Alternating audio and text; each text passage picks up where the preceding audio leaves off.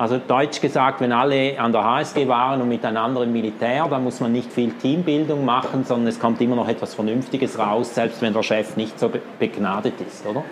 Ganz einfach formulieren. Jetzt geben Sie demselben Chef irgendwie ein hochdiverses Team, das sich nicht versteht, das aneinander vorbeiredet und die Ergebnisse werden schlechter.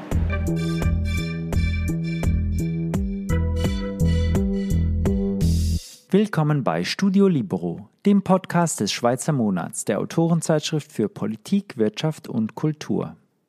Zeno Staub ist promovierter Ökonom und CEO der Fontobel-Gruppe. Er spricht über die Stabilität des Finanzsystems in Zeiten hoher Inflation, über die Notwendigkeit von Frauenförderung und über die Gefahren von Bitcoin. Die Fragen stellt Ronny Grob, Chefredakteur des Schweizer Monats. Das Gespräch wurde an einem Anlass im Zunfthaus zur Waag in Zürich aufgezeichnet. Die Produktion dieses Podcasts wurde unterstützt von PMG Investment Solutions und Reichmut Co. Privatbankiers. Doch jetzt direkt ins Gespräch. Zeno Staub, Heute hat die EZB ein Notfallmeeting einberufen, weil die Zinsen der Staatsanleihen stark ansteigen. Das ist passiert, nachdem die EZB angekündigt hat, nächstens die Leitzinsen um zweimal 0,25 Prozent zu erhöhen. Ich nehme jetzt nicht an, dass Sie diese Entwicklung überrascht hat. Nein, vielleicht die Geschwindigkeit, die Radikalität, das unmittelbare Bedürfnis, bereits wieder öffentlich sichtbar zu reagieren, aber die Tatsache selbst, nein. Was passiert denn nun, wenn die Zinsen der Anleihen in Italien oder auch in den USA weiter so stark ansteigen? Kommt es zu einem Kollaps der Schuldenblase? Ich glaube, es sind zwei ganz unterschiedliche Situationen, oder? Man, äh, die USA hat einerseits einen deutlich optimaleren Währungsraum zu bewirtschaften als die EZB. Sie hat äh, zweitens auch eine gesündere, oder? In, die, die, in, US, in den USA gibt es ja tatsächlich inflationären Druck aus den klassischen Quellen, die wir aus dem Lehrbuch kennen. Lohndruck, Knappheit von Arbeit, Nachfrage, die Wirtschaft boomt, oder? Äh, die, die, die, Struktur der Finanzen ist gesünder und die USA druckt die Leitwährung der Welt. Wenn wir daran Zweifel gehabt hätten, hätten wir sie die letzten acht Wochen verloren, oder? Und das stellt sie in eine gänzlich stärkere und andere Position. Die EZB ist in einer Situation, sie hat einen sicherlich nicht homogen genugen und suboptimalen Währungsraum zu bewirtschaften. Sie hat schon in den letzten zehn Jahren seit dem Whatever It Takes letztlich strukturelle Themen mit monetären Maßnahmen bekämpft und steht jetzt vor der Situation, dass natürlich die strukturellen Fragen wieder auf den Tisch kommen, hat aber nicht eine stark boomende Wirtschaft zugrunde, sondern sie hat eigentlich eine Wirtschaft, die mit einer gewissen Wahrscheinlichkeit, getrieben durch die Energiepreise, in eine leichte Rezession oder in eine schwere Rezession kippen wird. Und somit ist sie eigentlich also, ja, in einem klassischen Dilemma. Mhm. Und von daher, glaube ich, wird es keine andere Lösung geben, als Wege zu finden, wie man die Inflation zu Lasten des nominal berechtigten Kleinsparers und Kleinleistungsbezügers stärker laufen lassen kann, als man erlaubt, die Zinsen, die die öffentlich-rechtlichen Schuldner zu zahlen haben, ansteigen lassen muss. Mhm. Bisher war es ja immer so, dass äh, verschuldete Staaten und Zentralbanken, die in einer scheinbar ausweglosen äh, Situation waren, eine mhm. neue Karte gezückt haben, irgendeinen Joker gezogen mhm. hatten, der niemand auf den Schirm hatte. Was ist der Joker dieses Mal? Ja, es gab in der ersten äh, Finanzkrise, äh, in, der, äh, in der ersten Eurokrise gab es eine kleine englische äh, äh, Asset Management Firma, die einen, so wie das halt sich äh, manchmal mit diesem mit dieser britischen, eine Mischung aus Humor und Zynismus äh, sich erlauben kann, oder? Und sagt, oder was sind die äh, historisch bewährten Methoden, um Überschuldungssituationen von Staaten zu lösen? Option 1, invade your neighbor. Bis vor kurzem nicht mehr so populär. Uh, Option 2, kill your banker. Heutzutage auch umstritten. Und einige hier im Raum sind wahrscheinlich froh. Option 3, Print Money. Ähm, und ich glaube, da darf man einfach nicht unterschätzen, dass geht noch lange. Ich glaube, das System erträgt viel. Und äh, es gibt radikale Szenarien, oder? Was wäre jetzt, also, die Idee stammt nicht von mir, aber oder die EZB kauft ja gleichgewichtet. Also sie haben ja von allen, von allen Staaten prozentual gleich viel Schulden, oder? Mhm. Was wäre jetzt passieren, wenn es eines Morgens eine Medienmitteilung gäbe, die sagt, ähm, wir haben entschieden, die Obligationen, die wir halten, in Perpetuals zu wandeln. Was sind Perpetuals? Ewig laufende Anleihen, die nicht zurückbezahlt werden müssen. Nächste Stufe in zinslose Perpetuals zu wandeln. Nächste Stufe, wir haben mit Moody's gesprochen, es ist kein Credit-Event für die anderen Schulden und die anderen Derivate, die im Markt sind. Der Rest geht normal weiter. Was würde passieren? Ich glaube nicht viel. Mhm. Also ich glaube, man darf die Kreativität der Systeme nicht unterschätzen. Mhm. Was hätte das für Auswirkungen auf die Inflation? Tendenziell noch einmal einen weiteren Verlust in, das, in die Glaubwürdigkeit des Rechtssystems, der Glaubwürdigkeit der Fiat-Währung, nochmal mehr quasi, äh, ja, mehr Schritte in diese Richtung. Würde es zum Bruch des Vertrauens in das Fiat-System führen? Also die Inflation wird, äh, betrifft ja vor allem die kleinen Leute. Ja, es betrifft alle Leute, die äh, nominale Einkommen haben, reale Verpflichtungen und keine realen Anlagen. Ja. Hm. Äh, Banken, auch Vermögensverwalter wie Fontobel haben ja immer über die tiefen Zinsen und insbesondere über den Negativzins der äh, Nationalbank beklagt. So gesehen müssen Sie sich jetzt ja ein bisschen freuen über diese Zinswende.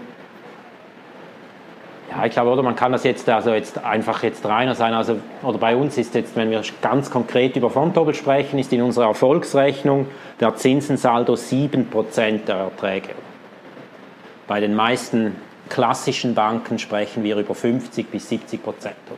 Also das heißt, wenn ich, unsere Freude ist an einem kleineren Ort oder ist einfach nicht so bedeutsam, aber das ist so, dass äh, auf dem Zinsensaldo höhere Zinsen einfacher sind für uns als, als Null- oder negative Zinsen. Ich glaube aber, der wesentliche Punkt ist letztlich, oder der Zins ist ja ein Preissignal, der Kapital lenkt und alloziert.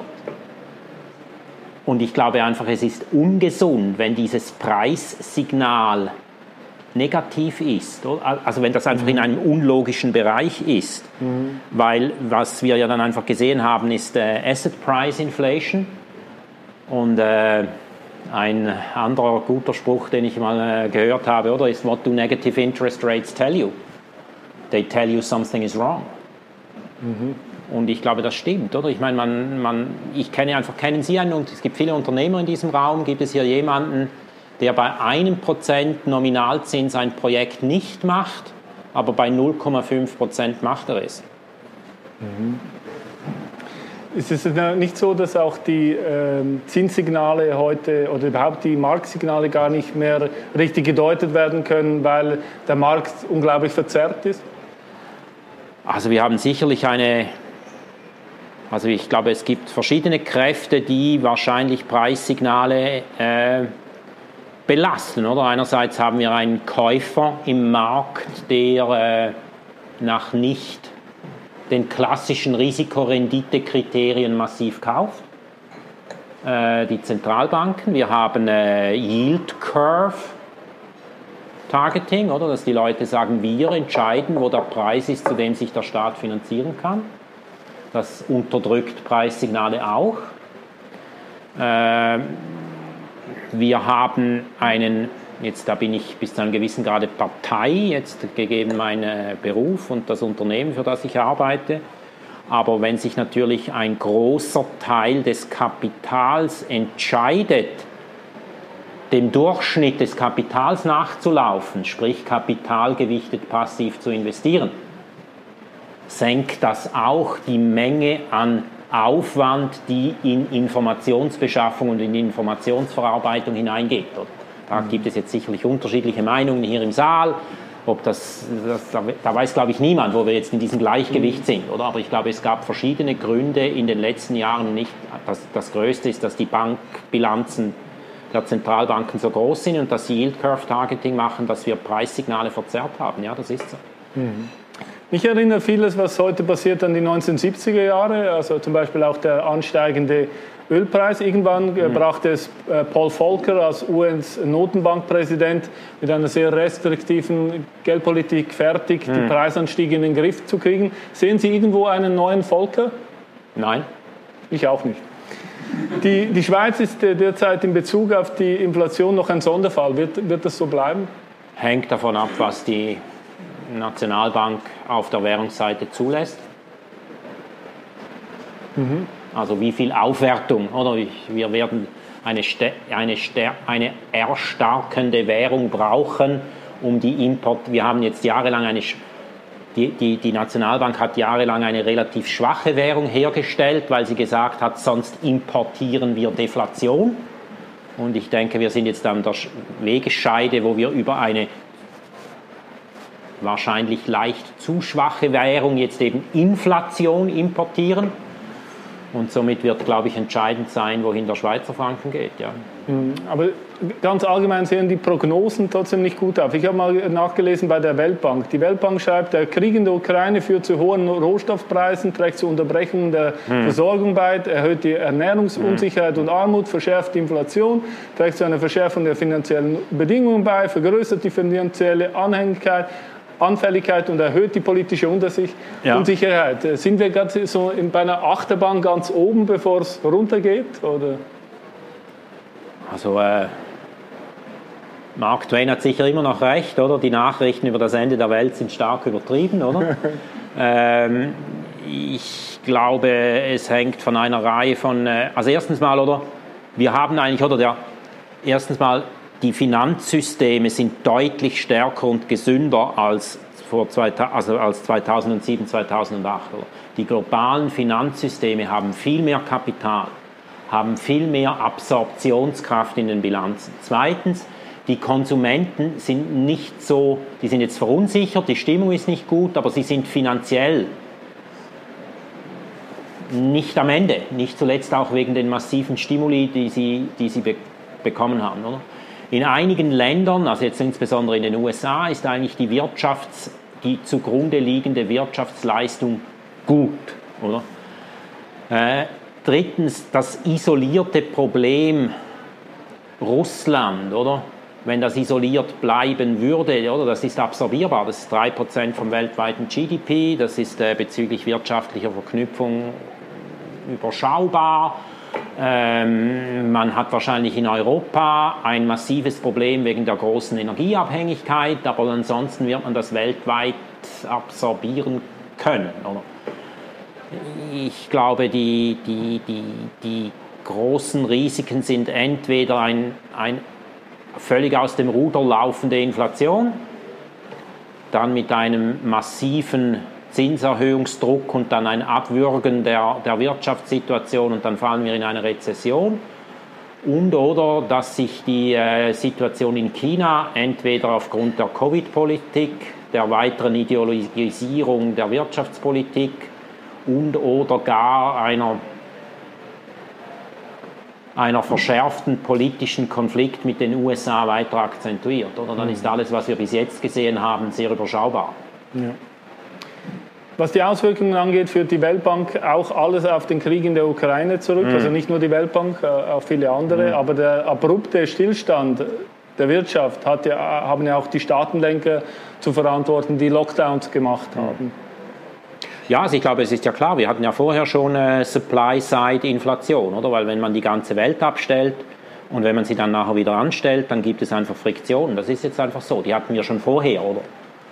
Und äh, dass die Leute aus dem Arbeitsmarkt gegangen sind, weil teilweise die Unterstützungen so groß waren, dass äh, Wertschöpfungsketten auseinandergebrochen sind, das hatten wir schon vorher, oder? Und allein schon die Wiederanlauffriktionen hätten zweifellos zu einer gewissen Supply-Side getriebenen Inflation geführt. Nur damals war es noch wahrscheinlicher, dass sie eben transitorisch war. Mhm. Ja.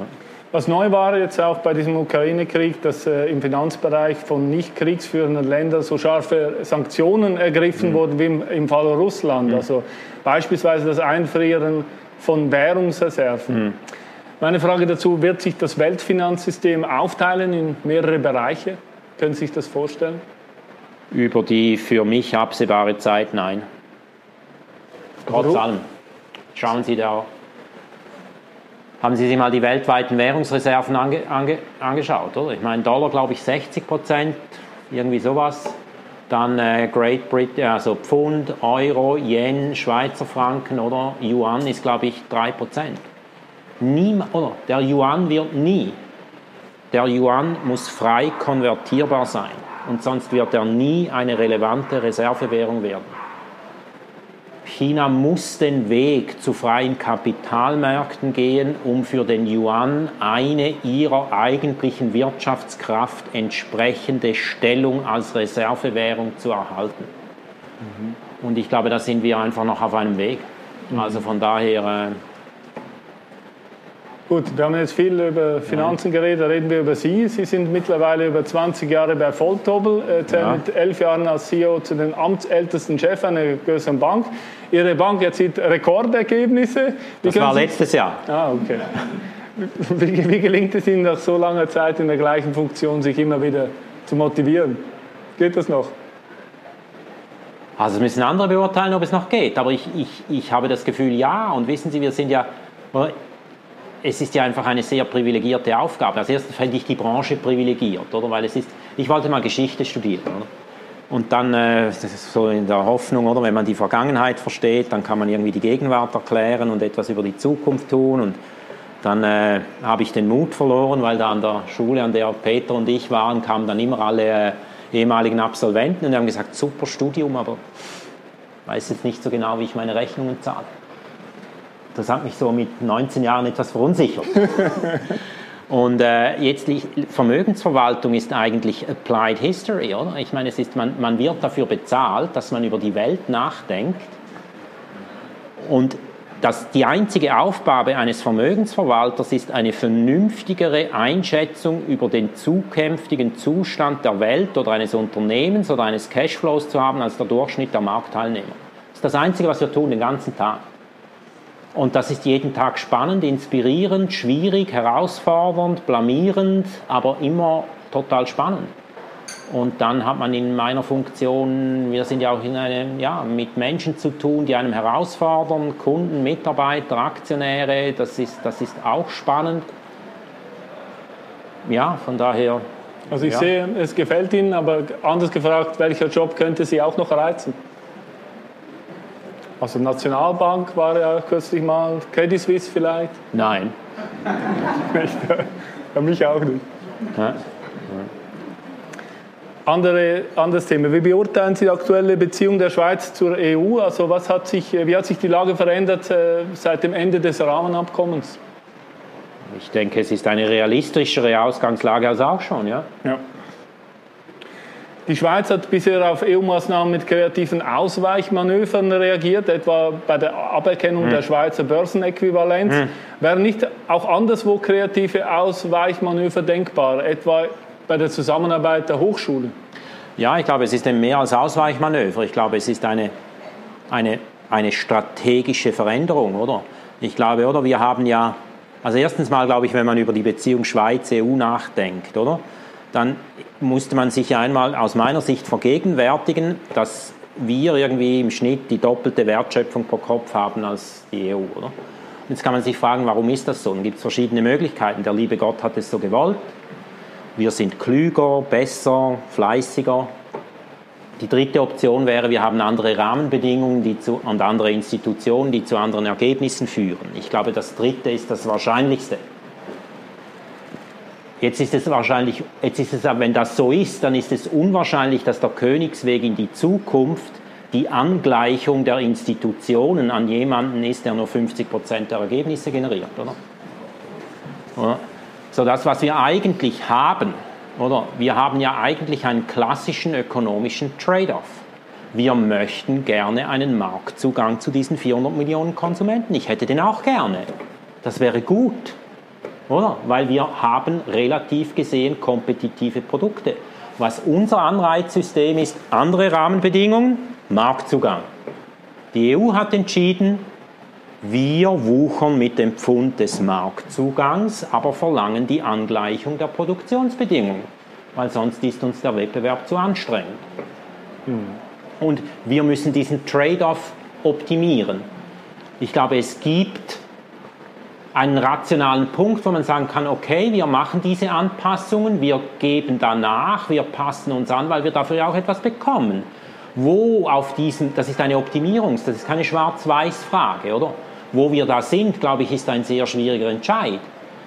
Jetzt als Bürger, denke ich, war es jetzt für mich nachvollziehbar, dass man entschieden hat, dass die, der Preis der ursprünglichen Rahmenabkommensfragen wahrscheinlich dann zu hoch war für, mhm. diesen, äh, für diesen Marktzugang. Mhm. Und wenn man das mal hat und jetzt kriegt man diesen Marktzugang eben nicht ohne Anpassung der Rahmenbedingungen, ist jetzt die nächste Stufe, man muss sich differenzieren. Wir sind ein Qualitätsstandort. Man kann nie Kostenführer sein, wenn man in der Schweiz herstellt.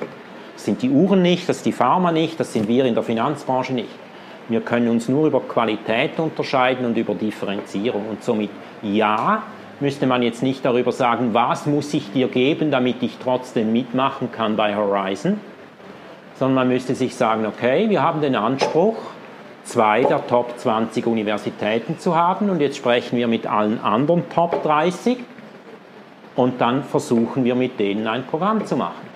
Ich glaube, man muss sich wirklich um 180 Grad drehen und nicht mehr sagen, was ist der Anpassungspreis, damit ich mitspielen darf, sondern wo kann ich mich so differenzieren, dass ich trotz Nachteilen kompetitiv bleibe.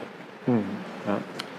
Als Chef eines großen Unternehmens müssen Sie sich heute nicht mehr nur um das Geschäft und den Markt kümmern, sondern auch um Nachhaltigkeit, Klimaschutz, ESG, Genderfragen, Diversität und so weiter und so fort. Wie gehen Sie selbst mit dem Anspruch um, dass Sie nicht nur gute Resultate liefern müssen als CEO, sondern eigentlich auch noch die Welt verbessern? Ja, also ist jetzt eine polemische Frage, oder? Aber äh, oder ich finde, man kann die Diskussion, mir hilft, es gibt diese American Industrial Association und die macht ungefähr alle 10 oder 15 Jahre macht sie so ein, ein Statement, wofür die amerikanischen Unternehmen stehen, oder? Und da gibt es drei, über die, also ich habe jetzt nicht 100 Jahre Research gemacht, aber so über die letzten 40 Jahre gibt es drei Statements, oder? Das aktuelle, das war etwa vor einem Jahr, ist so, wie Sie es jetzt formuliert haben. Oder? Uns geht es nicht mehr um Gewinn, auch nicht eigentlich um unsere Kunden, sondern oder? vorher hatten Sie eine verkürzte und missbrauchte Friedman-Version, oder? The business of a business is business. Herr Friedman hat übrigens einen zweiten Satz gesagt, within the given framework of law and society. Das haben die dann aber da nicht so eingebaut. Und früher hatten sie einen Satz, der eine, eine, eine Inspiration, die geht auf Peter Drucker zurück, den ich immer noch für den besten Management-Denker halte, der gesagt hat, der einzige Existenzgrund für ein Unternehmen ist, dass es ein Kundenproblem besser oder günstiger löst als sein Wettbewerber.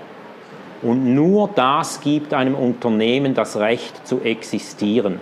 Und dann kann man nachher darüber sprechen, wie machen wir das so, dass es möglichst profitabel ist im Rahmen der gesetzlichen und gesellschaftlichen Rahmen. Mhm.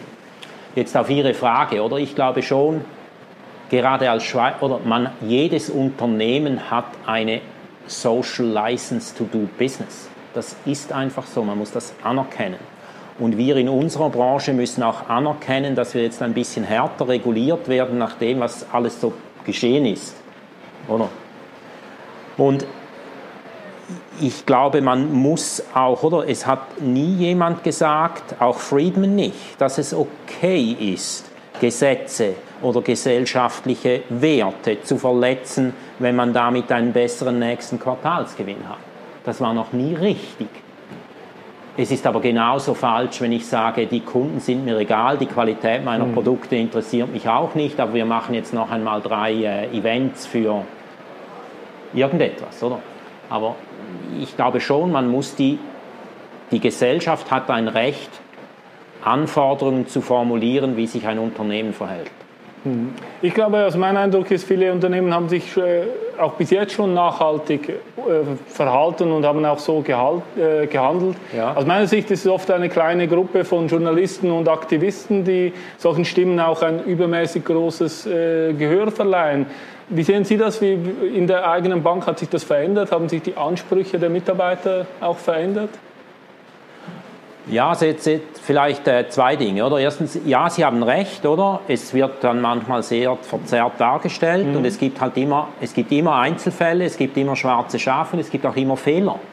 Wir machen auch Fehler, oder? Menschlich. Ja. Das gibt es immer und das kann man dann so darstellen oder so sehen oder so karikieren, das ist so.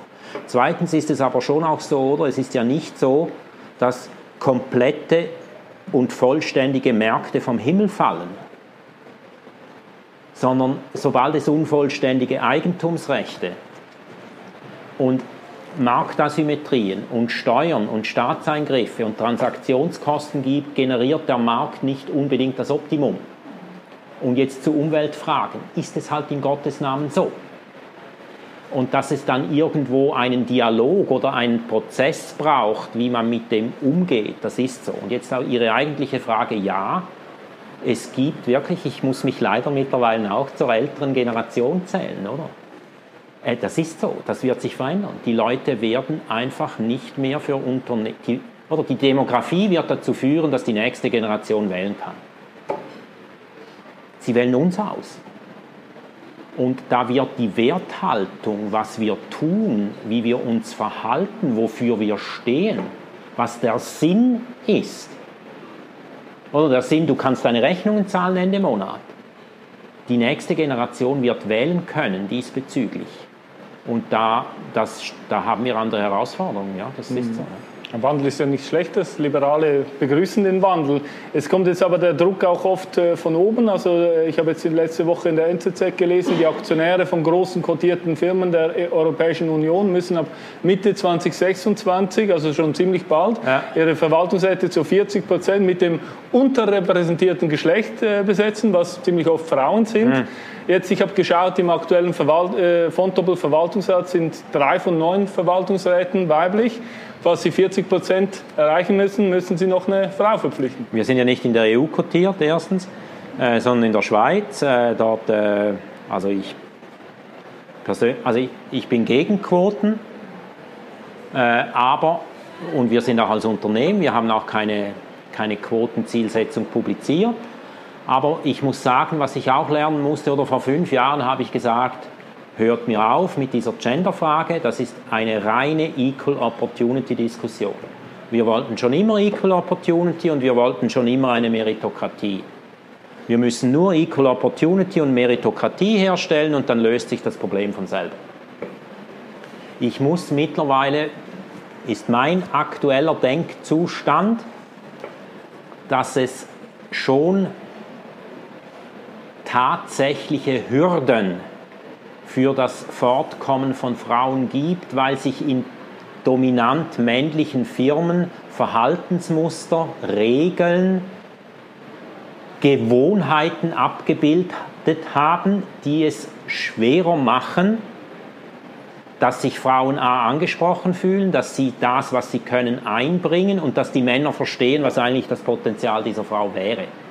Also wir sind mittlerweile, ich bin mittlerweile auch auf der Stufe, wo wir sagen, wir wollen nicht die Quote, aber wir fahren gezielte Programme, um uns zu helfen, Frauen nicht unter ihrem Potenzial auszuschließen oder zu behindern.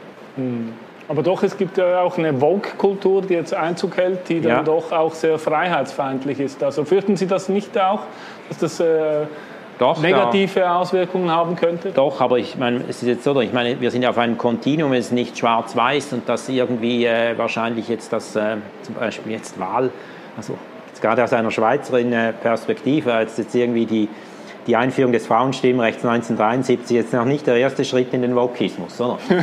Also, und da, aber es ist natürlich so, oder? Der Kult dieser Minderheiten halte ich für gesellschaftlich etwas ähm, äh, sehr Gefährliches, oder? Es ist auch nicht so dass oder, Diversität per se zu besseren Ergebnissen führt.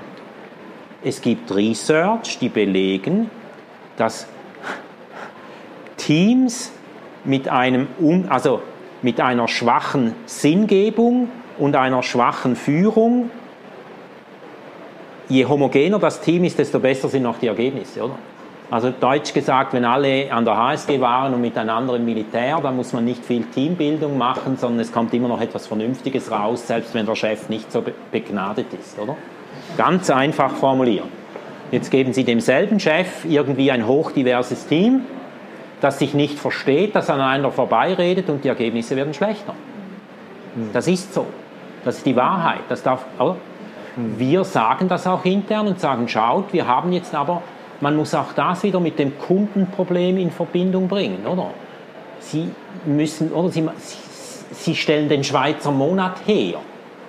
Sie haben wahrscheinlich andere Diversitätsanforderungen an Ihr Team, als wenn ich ein Global Equity Team habe, das äh, asiatische Consumer Stocks kaufen muss und auswählen.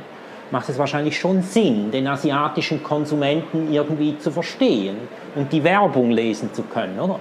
Die Teams, die bei uns divers waren, bevor ich begonnen habe, darüber zu sprechen, sind die Investment-Teams. Die waren es schon immer, weil sie konnten sonst ihre, ihr Kundenproblem nicht lösen. Aber wenn, sobald sie Diversität haben, müssen sie viel mehr Kultur, gemeinsame Werte, gemeinsame Überzeugung, wie gehen wir miteinander um, wie kommunizieren wir, es ist aufwendiger. Ich möchte mit meiner letzten Frage nochmals auf das äh, Finanzsystem zurückkommen. Äh, sie glauben jetzt, dass es sehr resilient, äh, widerstandsfähig wird weitergehen. Andere glauben, es sei nicht mehr zu retten. Ähm, die denken, es braucht ein anderes, ein neues, wie beispielsweise Bitcoin. Wäre jetzt ein guter Zeitpunkt, um einzusteigen? Also der Preis wäre gerade im Moment attraktiv? Wir haben keine aktive Ausmeinung zu Bitcoin. Ähm, Fiat-Geld hat ja eigentlich jetzt netto schon unglaublich, also ich meine, es ist natürlich so, oder Fiat-Geld erlaubt dem Gesamtsystem einfach mehr Leverage und mehr Schmiermittel zu fahren, oder? Das ist, das ist uns allen klar. Das ist aber, solange es nicht in überbordende Inflation und Währungsreformen und den Staatsbankrott führt, ist das aus meiner Sicht im Schnitt wohlfahrtsstiftend, oder? Oder der Rückweg dann zum Goldenen Kreuz, wie es die Gegner des Goldstandards in den 30er Jahren genannt haben, oder zur Vollgeldinitiative. Das ist denn der Deflationsschock im Quadrat.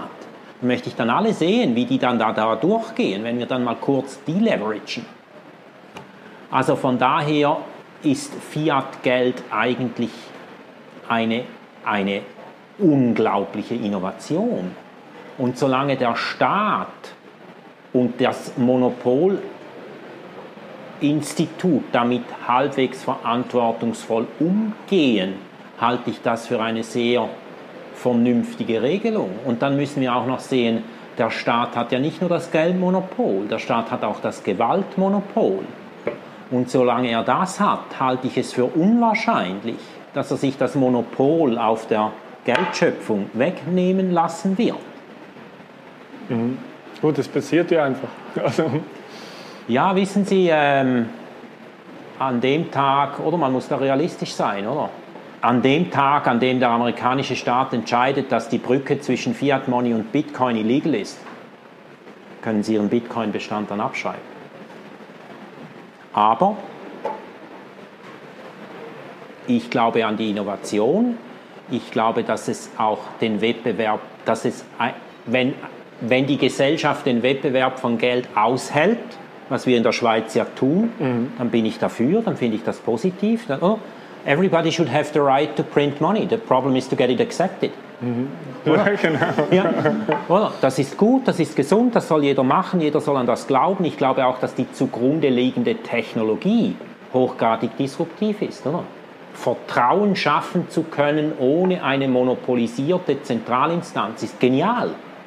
Und das wird noch vieles verändern. Was genau und wann, oder? Der, äh, ich glaube, er ist mittlerweile da im, äh, im Management von, äh, von Coinbase eingekommen. Der hat mir mal vor Jahren gesagt, oder? Blockchain, Bitcoin ist bis zu einem gewissen Grade wieder Internet-Standard, oder? Und jetzt suchen wir einfach die Killer-App. Die Killer-App von Internet war der Webbrowser, weil der Webbrowser hat E-Commerce ermöglicht. Was ist jetzt die Killer-App der Blockchain? Ist es Kryptowährungen? Sind es Smart Contracts? Wenn ich es wüsste, wäre ich vielleicht nicht hier. Ja? Ja? Ich, ich glaube, es ist Bitcoin. Your call. Zeno Staub, vielen Dank für das Gespräch.